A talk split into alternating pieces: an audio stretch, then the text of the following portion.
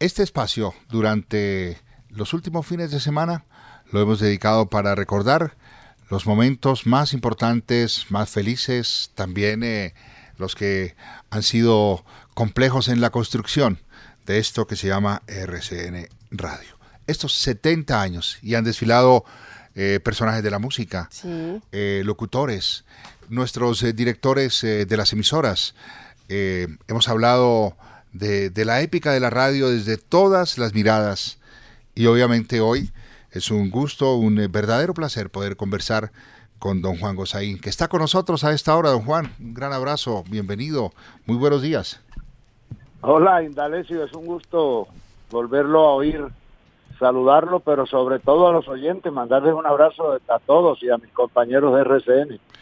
A la orden. Don Juan, usted que siempre, eh, desde la fuerza, el vigor con el que construía los contenidos desde el noticiero, hacía eh, en la práctica una definición de la radio que era construir imágenes con palabras, recuerdo algunas de sus crónicas, sin una sola voz, pero obviamente con la magia de la construcción nos hacía imaginar eso y entonces yo le pregunto, con ese vigor, eh, descríbanos en dónde está, háganos sentir que estamos ahí acompañándole, que estamos con usted. ¿Está oyendo la música al fondo? A ver. Sí, claro. Suenan pajaritos. bueno, entonces primero le voy a, a, describir la música. Estoy en el balcón de un edificio sobre la bahía de Cartagena, sobre la bahía interior. Es un edificio, estoy en un piso 23. Tengo al frente el mar. Al otro lado, allá lejos, la península de Barú, todavía más lejos las, las colinas de los Montes de María, en la parte rural del departamento de Bolívar. A mi izquierda tengo la modernidad, las grúas de la Sociedad Portuaria de Cartagena, los barcos que están llegando, los cruceros, las lanchas de turistas que van saliendo para las islas. Y ahí en una de esas lanchas, Indalecio, hay una canción puesta a todo volumen que la oímos todos en los edificios de la bahía de Cartagena. A mi derecha tengo una pequeña península que es famosa, que se llama la península de Castillo Grande, una lengua de tierra larga, llena hoy en día de edificios y al otro lado está la playa. Ese es el sitio donde estoy y créame que entiendo la envidia que están sintiendo de mí. Pero por supuesto. Pero por supuesto. que come que adivina, sí. Don Juan, o sea que eh, cuando usted se despidió eh, en ese editorial de esa mañana, el 30 de julio de 2010, y dijo, eh, voy a mirar el mar durante horas eh, en mi soledad y en silencio, ¿lo ha cumplido a cabalidad? Usted acaba de usar las palabras exactas que yo usé, silencio, a cabalidad, mirar el mar, en la puerta de mi estudio, que es donde yo me siento a escribir todas las madrugadas a las cuatro y media. A mí se me quedó pegado el, el, horario de la radio, la sábana de la radio se me quedó pegada. Me despierto todos los días a las cuatro y media. Estoy ahí sentado escribiendo en mi estudio, tengo el mar al frente, veo el amanecer, veo salir el sol al fondo. Ahí hay un letrerito que dice, solo les pido una cosa, guarden silencio mientras estoy mirando el mar. Así dice ahí. Y ese ritual obviamente anunciado en la despedida y es que queremos recordar esto, ese instante, ese instante de la despedida y ese momento en el que don Juan se fue de RCN. Y ahora, el editorial de Gozaín.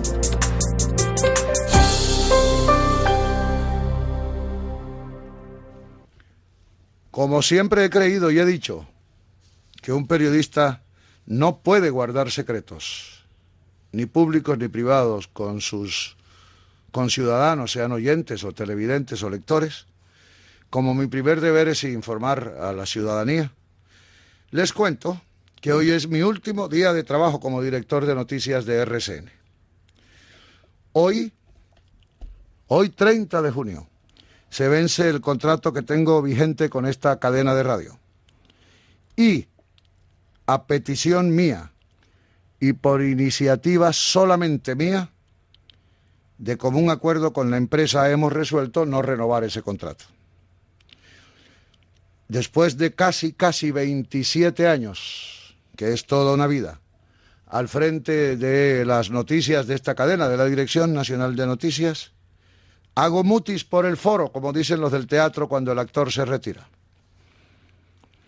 Debo informar también que RSN me ha propuesto generosamente que siga vinculado a la empresa, que sea su asesor o consejero, que no me desvincule del noticiero y que siga participando en él con mis comentarios editoriales, mis crónicas, algunas entrevistas. Debo decir que la empresa y yo lo estamos conversando y lo estamos pensando. Lo estamos estudiando. Espero sinceramente que podamos hacerlo. Y obviamente se ha cumplido eso de mirar eh, en la soledad y en silencio el mar y obviamente eso de malcriar a sus nietos, como lo dijo esos días, seguramente con creces y también al final, pues eh, decía don Juan que ha pasado aquí los mejores años de su vida y recordar esto, ese instante, eh, la despedida, ¿qué significa don Juan? Le digo la verdad, estoy conmovido. Yo no había vuelto a oír desde hace ocho años largos, ya casi nueve, que me retiré de esa casa adorada, querida y formidable, que sigue siendo para mí RCN. No había vuelto a oír mis palabras de despedida hasta ahora que usted las puso. Sí, señor. Y recuerdo lo que usted menciona, Indalecio, que dije al final de esa despedida, dije, mucha gente se estará preguntando que a qué me voy a dedicar yo no me voy a dedicar a la vagancia porque no hay nada más triste que un viejo aragán, dije, un viejo ocioso. Voy a dedicarme a dos cosas, dije, voy a dedicarme a escribir y a hacerle caso al consejo que daba en su canto vallenato el maestro Rafael Escalona en la canción de Juan Arias que se llama La Patillalera, la canción, a criar bisnietos, que es muy sabroso. Y ha sido así, seguramente. Claro. Y, pero don Juan... Todavía no tengo los nietos, pero estoy criando nietos. Pero está criando nietos. don Juan, pero hablemos de, del inicio, de ese recuerdo de, del comienzo. ¿Cómo fue ese primer día aquí en RCN? ¿Cuándo fue? Mire, déjeme decirle esto. En el año de 1983, terminando el año, yo era periodista en Caracol Radio. Yo formaba parte del equipo de periodistas que dirigía Yamit Amat en Caracol. Cuando me llegó una llamada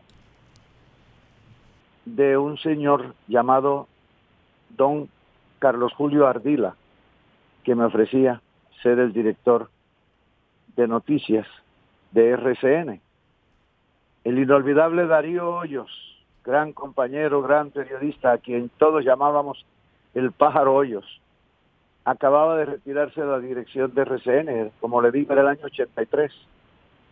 Y en diciembre del 83 me llamó el señor Ardila, Carlos Julio Ardila, me ofreció la dirección. Yo inicialmente pensé no aceptarle, confieso, pero yo tenía una novia en cuyo apartamento vivíamos en unión libre, llamada Margot Richie, que hoy es mi señora, llevamos 35 años de matrimonio. Y cuando llegué en la noche, como siempre, las señoras le preguntan al marido cuando llega, ay, ¿qué hubo hoy? ¿Qué pasó de raro? ¿Qué ha ocurrido? Y le dije, no, pues varias cosas. Ah, mira, un eh, señor llamado Carlos Julio Ardila, muy amable, muy, un señor muy atento, muy cariñoso, me ha ofrecido la dirección de RCN. Yo no sé, yo no tengo ganas de, de meterme en esos líos. Y empezó Margot, que es a quien yo le debo todo lo que he hecho en los últimos 35 años, incluyendo la dirección de RCN, que no quede duda de eso. Empezó Margot a decirme, claro, no, no mirándome a mí, porque lo que tienen de bueno las cantaletas de la señora es que no lo miran a uno, miran la mata que está en el rincón, miran el adorno que está en la mesa y hablan con él para que, como si no fuera, ¿cómo te pareces? Le decía ella a la mata. Claro, que siga siendo un segundón, que nunca sea director, muy bien, que siga ahí, perdido, que nunca haga esfuerzo, que no luche por su propio noticiero, por su propia obra. Al quinto día de eso dije, mire nomás, me voy, me voy para allá. llamé al señor Artiles y le dije me voy. Entré a RCN, nunca lo podré olvidar, el 12 de febrero, de febrero de 1984. Esa es la historia verdadera de eso. Bueno, y es eh, el inicio obviamente de una, de una época eh, fantástica en materia informativa. Eh, durante la reestructuración eh, en la que se empeñó RCN en todos los órdenes. Eh, bajo la presidencia de Ricardo Londoño empezaron los equipos periodísticos y el noticiero eh, empezó con un, con un elemento que resultaba singular, e importante, y era la descentralización. Los noticieros regionales, los sistemas informativos, por ejemplo, que unían a Tunja, Duitama y Sogamoso en, noticieros locales y al eje cafetero con las emisiones de Manizales, de Pereira y, y de Armenia, ¿no? Y se hacían, lo que usted dice, y se hacía, por ejemplo, lo que llamábamos el ABC, la Unión de Atlántico Bolívar Córdoba, a través de las emisoras. Y comenzamos a enlazar pequeñas poblaciones, ya no solo las capitales, sino pequeñas poblaciones de los departamentos. Y, y, y, y ¿cómo se llama? Estábamos haciendo ya al poco tiempo de haber empezado estábamos haciendo algo que a mí me fascinó, que fue haber descubierto, haber comprobado que la radio es el medio de comunicación que más lo une a uno, a uno como periodista. El que más lo une con el ciudadano es la radio.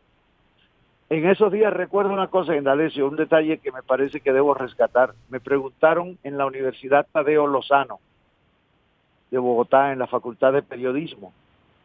Estaban haciendo unas conferencias, unos seminarios, foros, y me invitaron y yo fui, y un muchacho estudiante me preguntó, ¿cómo podría usted describir esa relación de la que está hablando entre el periodista de radio y el oyente de radio? Y le dije, mire, aquí al frente está la carrera séptima de Bogotá. La radio es igualita a la carrera séptima.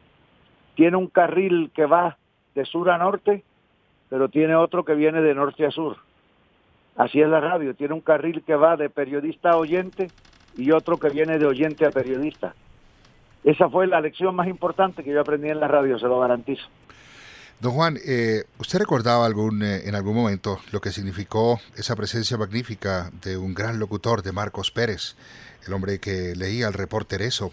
Y usted decía que era tan poderosa su influencia que incluso se volvió una marca, porque recordaba usted cuando vendía los productos que la gente llegaba eh, diciendo, deme un paquete de cuchillas de afeitar, pero las que dice Marcos Pérez, una caja de pastillas 306 que limpian el hígado mientras duerme, como pregonaba Marcos Pérez. ¿Y, por qué resulta tan, tan poderosa esa referencia hablando justamente de la memoria y de lo que queda después de que termina eh, el trabajo en la radio para un hombre tan vigoroso como él? Mire, Mire, Marcos Pérez fue, eh, usted lo ha recordado, una marca, fue una señal, fue una época. Marcos Pérez Caicedo, que era su nombre completo, era un señor muy pequeñito, nacido en la población de Calamar, departamento de Bolívar, a la orilla del río Magdalena. Marcos Pérez hicieron un concurso en Colombia porque iba a empezar ese noticiero que usted ha mencionado, ese radio periódico, que se llamaba el Reporter Eso, de la compañía petrolera. Y eso lo hicieron en toda América Latina. Cuando llegaron a Colombia abrieron un concurso buscando el locutor y se presentaron los grandes locutores de Bogotá, de Barranquilla, de Medellín, de Cali, de Cartagena. Y gana el muchacho de, de Calamar Bolívar. ¿Cómo estaría de bien escogido el ganador que se convirtió en una leyenda. Miren, los pueblos de la costa, cuando empezaba informando, informando, después del reporter eso, Marcos Pérez montó su propio noticiero que se llamaba Informando. Me acuerdo que empezaba, aquí comienza Radio Periódico Informando, director locutor Marcos Pérez Caicedo, decía él mismo. Y entonces no quedaba un alma en la calle, en los pueblos de la costa. Se originaba en Barranquilla, el noticiero.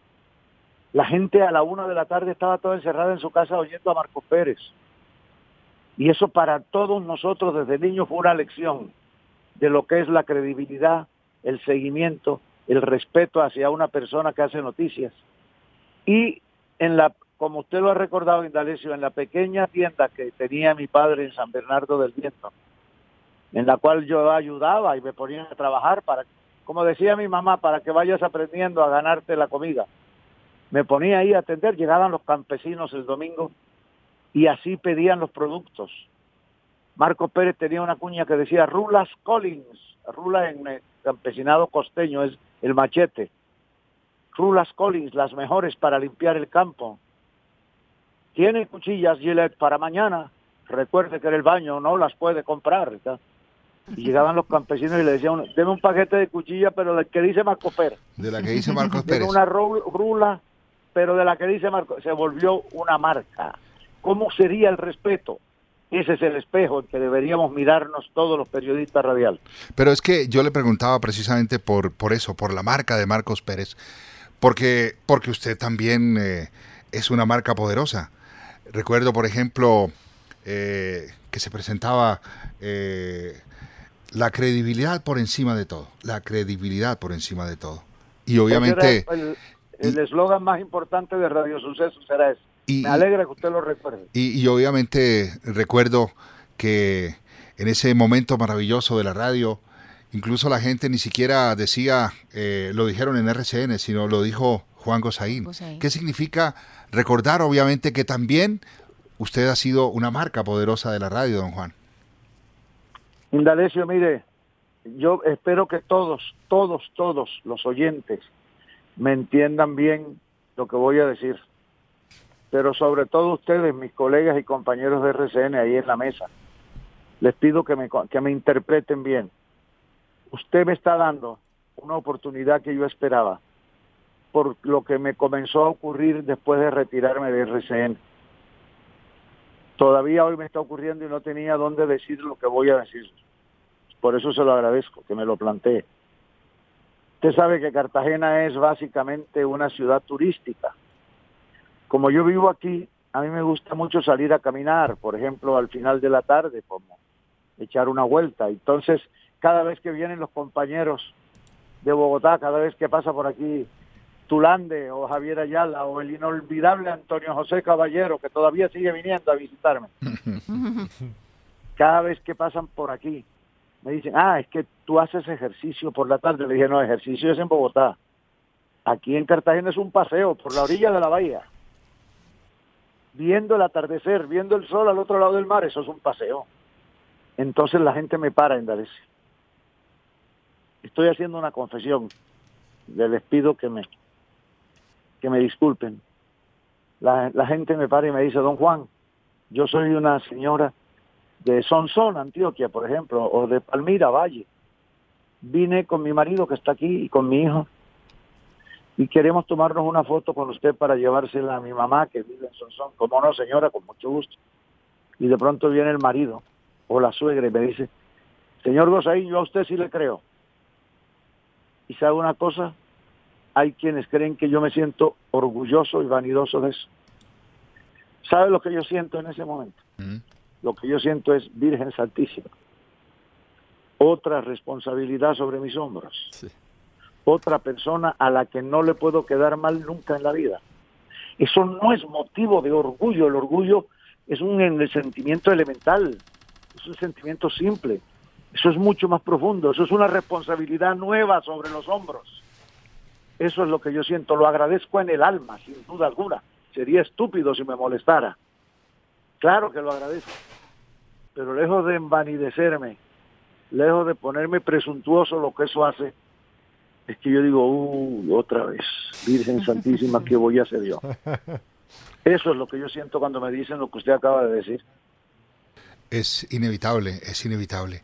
A pesar de todo, y a pesar de, del recuerdo magnífico sobre lo que ha significado la tarea periodística de Juan Gosaín, pues, eh, por ejemplo, el recuerdo más latente, el que queda aquí vivo, el que se puede tocar, es esa vieja colección de campanas que durante tanto mm, tiempo eh, eh, empezó a acumular y coleccionar por la fuerza, porque la gente venía eh, de sus viajes y le traía una campana como insinuándole, ¿por qué no usa esta para que Álvaro Javier, eh, para que Edison Barón o para que Juan Carlos. Arenas presenten la hora del recreo? Y ahí todavía queda como legado esas viejas campanas. ¿Cuántas campanas llegó a acumular para presentar la hora del recreo, don Juan? 252. Pero de las cuales en el Museo del Recreo, que, es el que usted menciona, que está allá en RCN, la vitrina, hay 250 porque yo tengo dos aquí en mi casa. Las dos más antiguas, las conservo. 252 campanas y, y un martillo de madera que la gente no sabe qué es. ¿Puedo contarlo? Pero por supuesto. Como dice Indalecio, es que es que cuando cuando yo llegué a RCN llevaba en la cabeza yo siempre me había preguntado por qué no había noticias curiosas, extrañas, insólitas, graciosas, cómicas en la radio en medio de tanta cosa importante, trascendental, grave, seria, etcétera. ¿Por qué no? Y entonces vi que verían unas noticias de las agencias internacionales sobre todo, noticias de hechos insólitos del mundo, y dije, vamos a usarlo. Y me inventé incluso el nombre y la sección, la hora del recreo, para, para distraernos un poco, con una condición, que fueran verdad y que fueran sucesos noticiosos que hubieran ocurrido. Nada de chistes. Este era una vez un señor, no, eso no. Eso era con el nombre, dónde ocurrió, cuándo ocurrió, en qué país, en qué... En la ciudad de Wongjing, China, un señor que tenía una carnicería, etcétera, etcétera. Así era el recreo. Bueno, Entonces, los oyentes se entusiasmaron tanto. Mire, Indalecio. Indalecio. Sí, señor. Aquí estoy, don Juan. Me acordé de mis épocas en que me regañaba. Se asustó, se asustó y todo. cuando decía, cuando decía don Juan, ya ni castellanos me para olas, o sea, eso era la crisis absoluta. Final. Oiga, Aníbal, Aníbal. Eh, entonces, Aníbal Castellano, mire, hace unos, hace un mes en un mes estuvo aquí en mi casa buscándome, vino de Manizales a eso, don Jairo Arcila Hidárraga, a traerme los casetes que acaba de grabar con los versos que él mandaba al recreo, era uno ah, de los mejores colaboradores. Y, don Juan Grillín, ¿se acuerda de Antioquia? De Antioquia, sí mandaba versos y cosas eh, sobre los hechos, comentando, bueno. Y con doble, con doble sentido eh, y con una construcción poética muy interesante, ¿no? Pero sobre todo con ese doble sentido. Eh, ingeniosos, ingeniosos. Bueno, y un día se apareció un señor de esos que contaba Idarecio, de esos, esas gentes amables que llevaban, venían de un viaje y decían, don Juan, mire, iba por la calle en Madrid y estaban vendiendo unos objetos viejos, antiguos, y ahí había una campana y la compré y se la mando para el Museo del Recreo. Un día un señor de esos me mandó un martillo de madera. y yo antes de leer su mensaje, digo, ¿y este martillo qué significará? Y decía, don Juan, ese martillo de madera lo compré en un viaje que hice a los Estados Unidos y lo compré para mandárselo a usted para que la próxima vez que caballero se ponga necio le dé un martillazo. pero, pero es que había cosas increíbles. Había una campanita hecha de, de, un frasquito de leche condensada, por ejemplo, de la lechera. De leche condensada a la lechera, además. Sí, había uno. Y hay uno que no creo que esté ni en su casa ni en el museo, porque llegó alguna vez una cosa hecha como de una yuca, por ejemplo. Esa se, esa se dañó inevitablemente. Sí, señor, una campana artesanal campesina hecha como, sí, y ahuecaron una yuca. Obviamente no sonaba, pero, pero lo lindo era el trabajo, el esfuerzo y el cariño de la gente. ¿Cómo le cogieron de cariño esa sección? Yo todavía, cuando estamos en, eh, en, en alguna cosa, diga usted, una reunión familiar, y ya es hora de irse o de irse a acostar. Y bueno, se acabó el recreo. Se acabó el recreo. pero, quedó pegado para siempre. Pero para que la gente recuerde, para que tal vez tenga el tono de lo que era este tema, aquí trajimos eh, una hora del recreo. Un poco, ah, un poco escatológica, pero, pero divertida. Llegó la hora del recreo. Del recreo más, más anunciado en la historia. Más esperado. Momentito. Señor Tulande, Sí, señor. estoy pasando a lista. Presente. María Consuelo, Presente. Hammer. Presente, señor. Es que nadie va a decir como en mis tiempos. Aquí, señorita, nadie. Hay mucho tiempo. Tulande, ya está. Ruiz, Presente, señor director. eso. Aquí, señorita Rita, ¿se acuerda de la escuelita de doña Rita? ¿Qué se hizo Marco Aurelio? Aquí estoy. ¿Qué- ¿Y tomando qué? Pilla Postobón. Caballero Antonio José. M aquí. Oiga el clásico de la lengua. Víctor Jiménez, sala de satélites. Presente, señor inspector. Sí. Buenos días, señor inspectonto. ¿Cómo le ha indio? ¿Cómo le baila? ¿Se acuerda la escuelita? Bueno, mire, el recreo debe estar cumpliendo en estos días 15 o 18 años. Es una de las instituciones de Radio Sucesos. Y la sección más querida por Y ese era, y ese era el tono. ¿Y usted recuerda esa historia, don Juan? Eh, eh, Sí, yo me acuerdo de todo eso, y, y D'Alessio, de todo, en serio. que ocurrió El en grupo- Cartagena con el señor que no le prestaron el baño en el banco y Hombre, tuvo que salir con eso en una bolsa y los ladrones se confundieron. Los ladrones, sí, el señor le, eh, llegó al Banco Popular a cambiar un dinero. Y yo, mire, eh, eh, así era el recreo Indalecio. Usted sabe que yo llamé antes de hacer la nota, llamé al, al gerente del banco para confirmar que era verdad. Es que la condición que yo puse es que fuera noticia, que hubiera ocurrido, que fuera hecho real. No inventen cosas. Y me dijo, sí, señor, pasó. El pobre hombre se metió al baño, a una oficinita donde no había baño no había re- retrete ni esas cosas, y tuvo que deponer en una bolsa de esas de, ¿cómo se llama? De Manila, un sobre de Manila.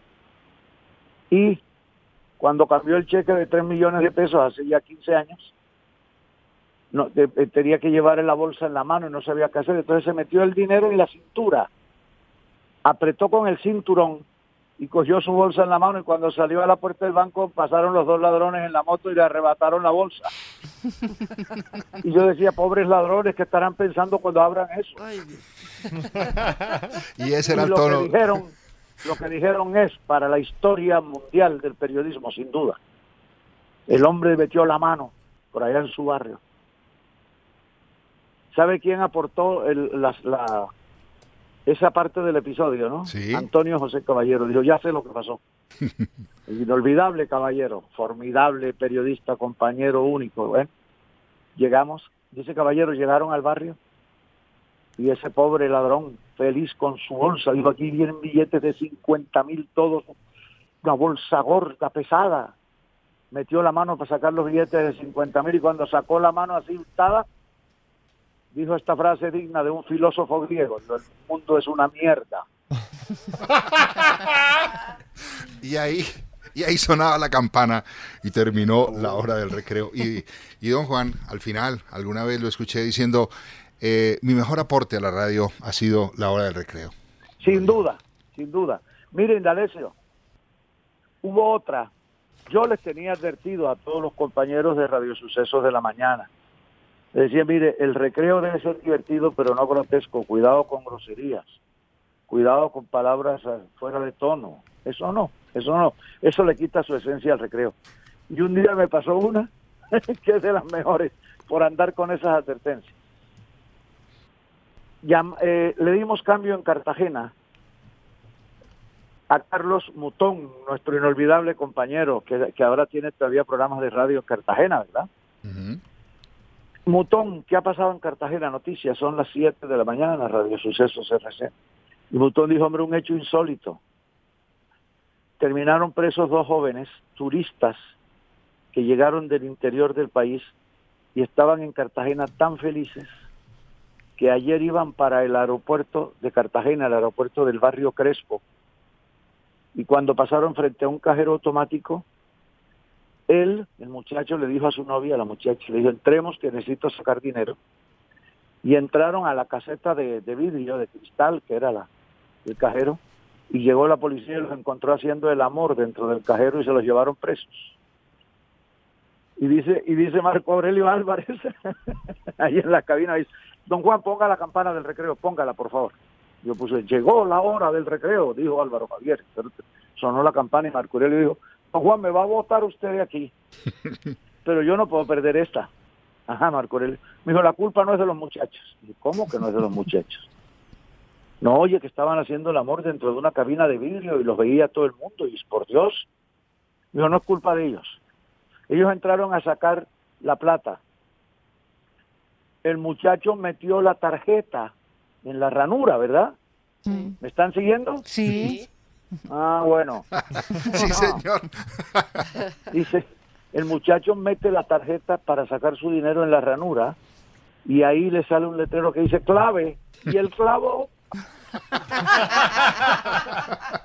él le hizo caso al cajero, lo cual dije, esta se la perdono porque es ingeniosa. Y además decía retiro, entonces Sí. él estaba en esas. Si- Siquiera no le salió saldo Ay, recreo, Mire qué cosa tan maravillosa. Y si ahí dice Patricia, menos mal que no le, sal- que no le salió saldo insuficiente. Sí. ¿Qué no le salió qué? Que siquiera no le salió saldo insuficiente. Hombre, creo que al final sí.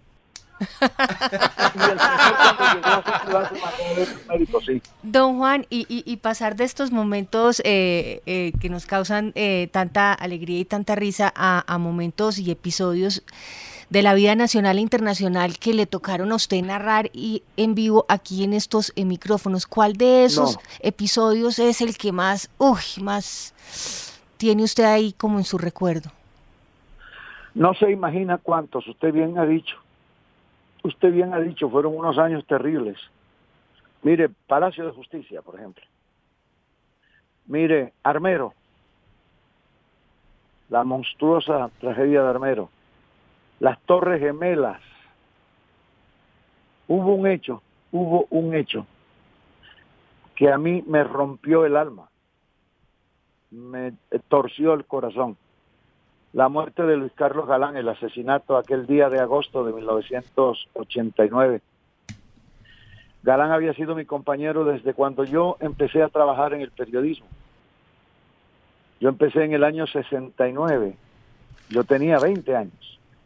En el año 69 en El Espectador y Luis Carlos ya estaba en el tiempo y coincidíamos mucho y éramos amigos. El asesinato de Galán me rompió el alma pero así, como usted bien dice, tantos hechos, esa, esa monstruosidad del Palacio de Justicia. No, los asaltos a los pueblos, la destrucción de pueblos enteros, las tragedias aéreas, la caída del avión que cayó en, en Suba fue, ¿verdad? Que iba de Bogotá para Cali. En Soacha. En Soacha, perdón. Sí. En Soacha.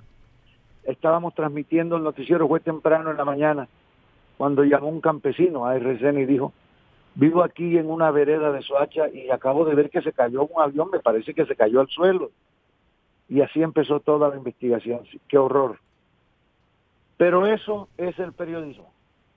Y yo no volvería a ser, si volvieran a ser, sino periodista.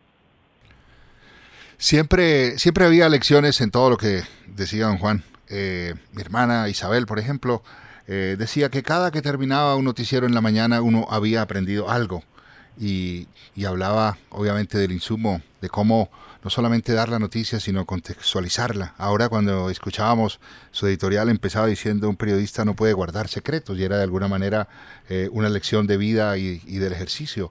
Eh, solía ocurrir con, con los nuevos muchachos que se asustaban con don Juan y un día le dijo a un reportero en Cartagena, yo tengo, eh, yo tengo eh, conectado un- una, tengo una conexión eléctrica con el cerebro y una lección que le doy es no hable más rápido de lo que piensa, por ejemplo. Siempre había lecciones en todo lo que usted decía.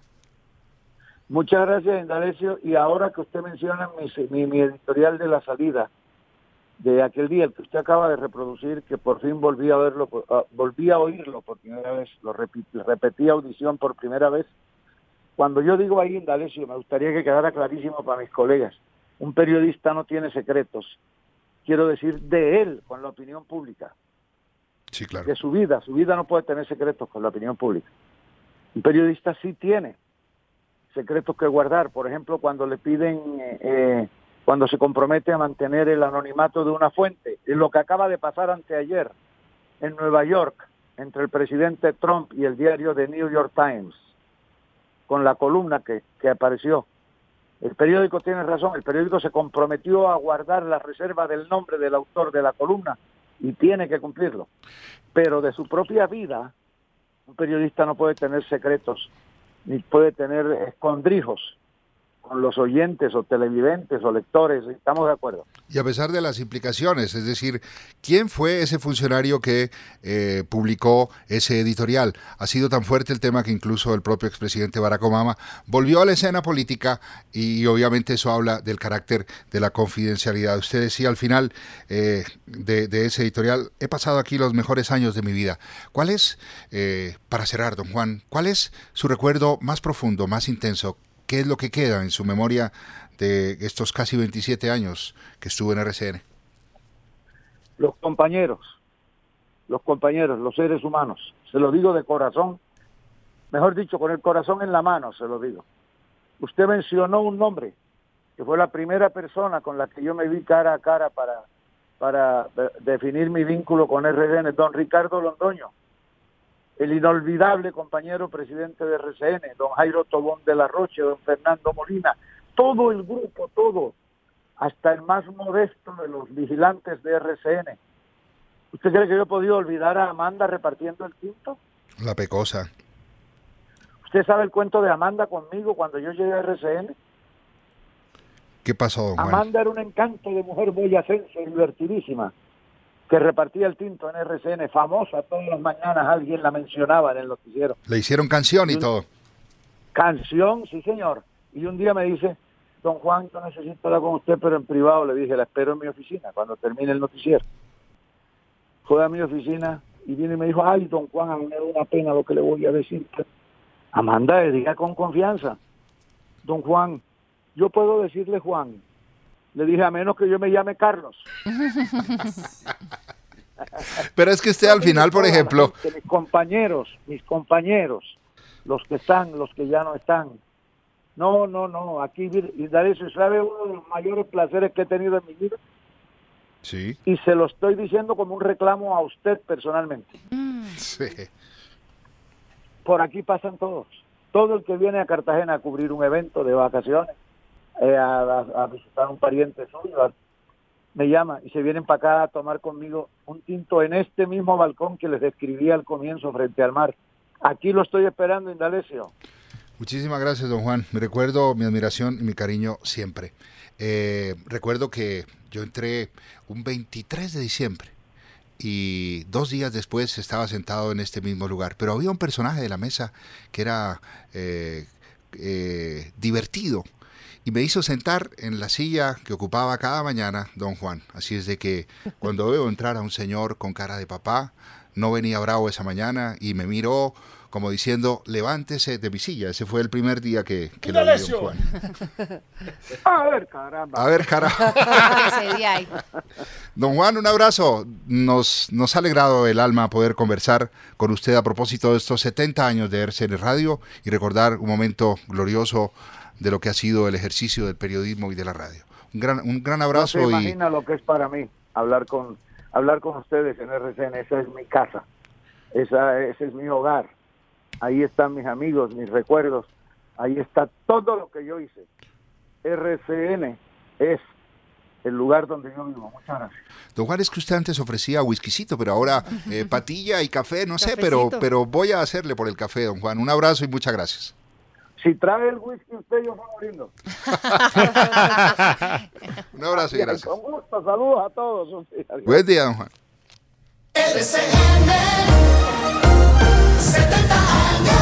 Los vivimos contigo.